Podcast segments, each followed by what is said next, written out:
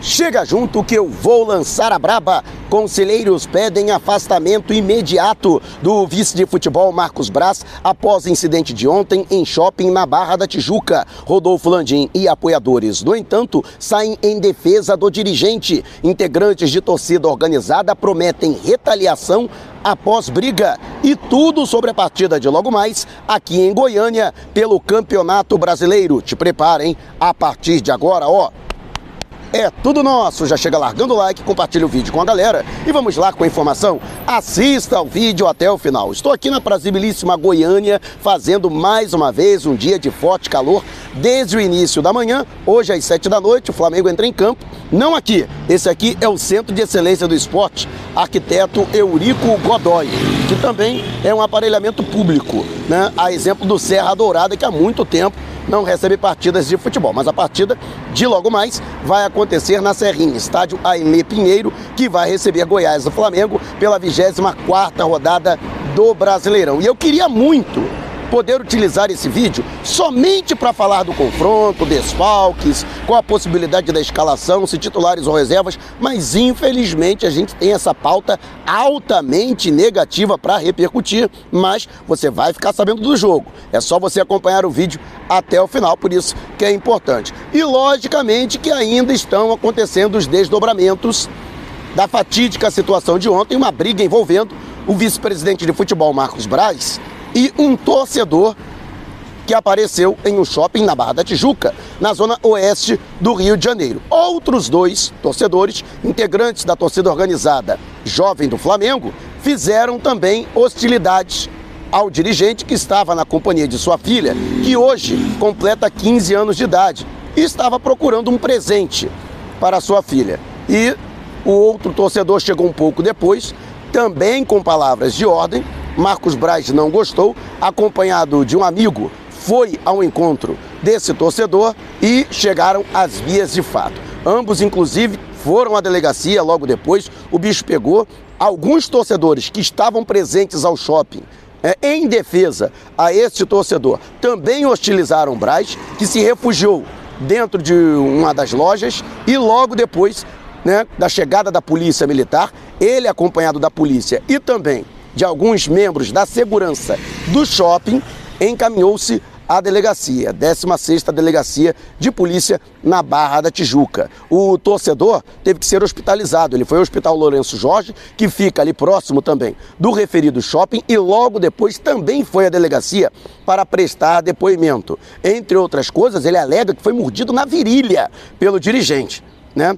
Imagens, inclusive, estão circulando nas redes sociais desde ontem, é, mostrando agressões feitas pelo próprio Braz ao torcedor. E também vídeos anteriores à briga mostrando outros dois torcedores interpelando o Braz e também o hostilizando até de maneira intimidatória. Fato é que a repercussão foi a mais negativa possível. Inclusive, ontem o Flamengo chegou aqui com um fortíssimo aparato de segurança, né? inclusive é, não houve qualquer proximidade dos torcedores ou mesmo da imprensa ao grupo né, que veio, à delegação, a não ser os próprios jogadores que, por iniciativa, foram até os torcedores, que do outro lado da grade tiveram que pedir autógrafos nas camisas e também selfies, eles passavam por cima da grade as camisas e os celulares para que os jogadores, inclusive o Davi Luiz foi o que mais atendeu a torcida naquela oportunidade, mas havia uma determinação tácita do Flamengo para que ninguém não autorizado ingressasse no Castros Parque Hotel, que serve de concentração para a delegação rubro-negra aqui na capital do estado do Goiás. Vale ressaltar que essa determinação ela foi feita antes do episódio que aconteceu na tarde de ontem. Inclusive, alguns integrantes da delegação até se mostraram surpresos, que só tomaram conhecimento do que tinha acontecido quando chegaram, quando desembarcaram aqui no Aeroporto Internacional Santa Genoveva, na capital goiana. Então, a situação ainda repercute, inclusive dentro do hotel que serve de concentração para o grupo rubro-negro para a partida de logo mais. É, o vice de futebol Marcos Braz alega que foi ofendido e até mesmo ameaçado diante de sua filha e que não podia deixar que ficasse por isso mesmo, né? Vamos dizer assim. Ambos, inclusive, também foram encaminhados a exame de corpo de delito, porque durante a briga, Marcos Braz sofreu um corte no nariz, né? O torcedor saiu mancando do hospital, também sendo é, encaminhado ao IML e agora vão acontecer as investigações. O presidente Rodolfo Landim né, já se manifestou em defesa do vice-presidente de futebol e também na delegacia o vice-presidente geral e jurídico, Rodrigo Dunst de Abrantes, apareceu, inclusive se pronunciou em nome do Flamengo, dizendo-se é, total, em total apoio ao Braz e referindo-se ao Braz como vítima de que estaria sendo perseguido pela torcida organizada, que na última segunda-feira fez uma postagem intitulada Caçada a jogadores e dirigentes que porventura estivessem na balada ou então na praia, né? Uma espécie de disque denúncia que foi colocado no Instagram, né? E o Dunst naquela oportunidade acabou é, demonstrando o seu repúdio a essa atitude. Também a questão que envolve né, a, os dirigentes do Flamengo, Cacau Cota, diretor executivo de Relações Externas, também apareceu em apoio a alguns conselheiros que fazem parte da base de apoio, da base de sustentação da atual administração. Também foram ao local para prestar solidariedade ao Marcos Braz, mas não há uma unanimidade dentro do Flamengo. Inclusive, três conselheiros tentam nesta manhã protocolar um pedido para o afastamento imediato do Marcos Braz, entendendo que na situação o dirigente acabou expondo de maneira altamente negativa o clube e que por isso ele deveria ser afastado de maneira imediata de suas funções. Vale destacar que o Conselho Deliberativo do Flamengo é presidido por Antônio Alcides, que também é integrante da situação e dificilmente deve levar adiante esse pedido de afastamento do Marcos Braz. Mas eu penso da seguinte forma, né? O Braz, ele simplesmente está dilapidando todo o patrimônio moral que ele acumulou ao longo das últimas duas décadas em serviços prestados ao futebol do Flamengo. Tudo isso em lealdade ao Landim. É óbvio que o Landim não vai afastar o Braz, não vai tirar o Braz da vice-presidência de futebol, porque aí ele perde um de seus principais escudos. Pode ter certeza que a insatisfação desses integrantes de torcida organizada, essa insatisfação toda não foi só para o Braz. O Braz acabou pagando parte dessa conta, que é para o Landim, é para o técnico e também para os jogadores do Flamengo. Eu, particularmente, acho que o Braz está se desgastando demais e ele próprio deveria tomar a iniciativa de se afastar. Né? Mas vamos aguardar o desenrolar dos acontecimentos. Vale ressaltar também que integrantes da torcida jovem do Flamengo têm se manifestado através das redes sociais, revoltados com a agressão sofrida por esse torcedor. Aliás, a cena é muito forte, né? Porque é um dirigente do Flamengo agredindo um torcedor com a camisa do clube. Ele que se apresentou como entregador, ele trabalha por uma plataforma, por um aplicativo de delivery, né? E logicamente que a cena é muito forte. E durante a briga, esse amigo do Braz, que está com ele, ele profere algumas palavras contra a torcida jovem do Flamengo. Isso acabou também caindo pessimamente. E algumas pessoas, alguns integrantes da torcida jovem do Flamengo, é, têm se manifestado também é, em, ter, em tom de retaliação de que isso não pode ficar barato e que a torcida tem que dar uma resposta à altura. Eu fico muito preocupado com isso porque você começa uma escalada de violência.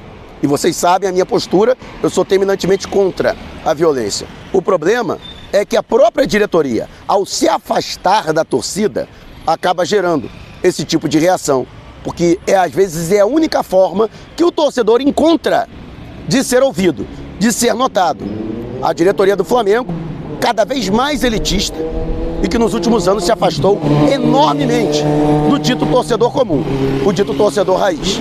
Mas eu estou muito preocupado com os desdobramentos que isso pode ter aí nos próximos dias, principalmente se os resultados dentro de campo não vierem. E pode ter certeza que todo esse clima de tensão também vai entrar nas quatro linhas e durante os 90 minutos. E você, o que acha? Deixe abaixo o seu comentário, a sua opinião. E agora falando a respeito da partida, até porque Flamengo, independente de tudo que está acontecendo, tem que entrar em campo e tem que vencer o Goiás. A partida é importante, primeiro para o Flamengo elevar o moral para o jogo de volta com o São Paulo. Domingo, partida de volta da Copa do Brasil, fase final, no estádio do Morumbi.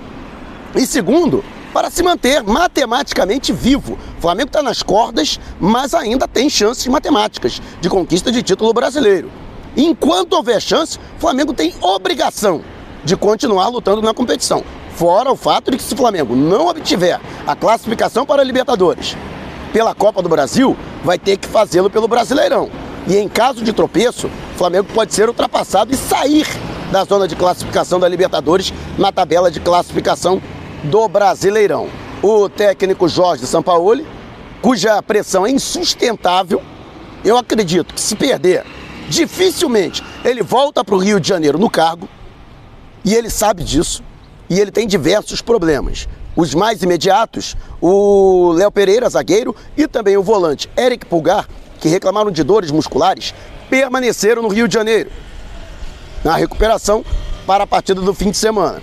Além deles, Gabigol e Wesley suspensos também não atuam. Soma-se a esses atletas Felipe Luiz, o Alan, Guillermo Varela, né? todos esses jogadores que estão afastados por lesão né?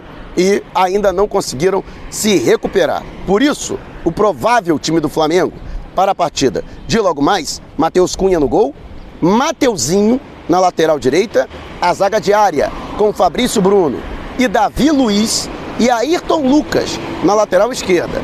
No meio-campo, Gerson, Vitor Hugo e Everton Ribeiro. E, mais provavelmente, aí teremos a participação do Everton Cebolinha, Pedro e também do Bruno Henrique na composição da equipe do Flamengo para a partida de logo mais. E você, o que acha dessa equipe? Deixe abaixo. Tem que botar o Rossi, né, filhão? Tem que botar, né, filho? Já tá, chegou a hora. É, não, já tinha que ter entrado contra o Atlético Paranaense, né? Não entrou? É isso aí. Vamos junto, meu filhão, é Mengão. Aí, portanto, torcedor do Flamengo também se manifestando aqui em Goiânia. E também quero saber a sua opinião para você. Rossi deveria ser o goleiro nessa oportunidade? Deixe abaixo o seu comentário. Se você quiser saber mais sobre o canal ou propor parcerias, mande o um zap para o número que está aqui na descrição do vídeo. Não saia sem antes deixar o seu like. Gostou do vídeo? Então compartilhe com a galera, mas não vá embora. Tá vendo uma dessas janelas que apareceram? Clique em uma delas e continue acompanhando o nosso canal, combinado? Despertando Paixões, movendo multidões, direto de Goiânia. Este é o Mengão.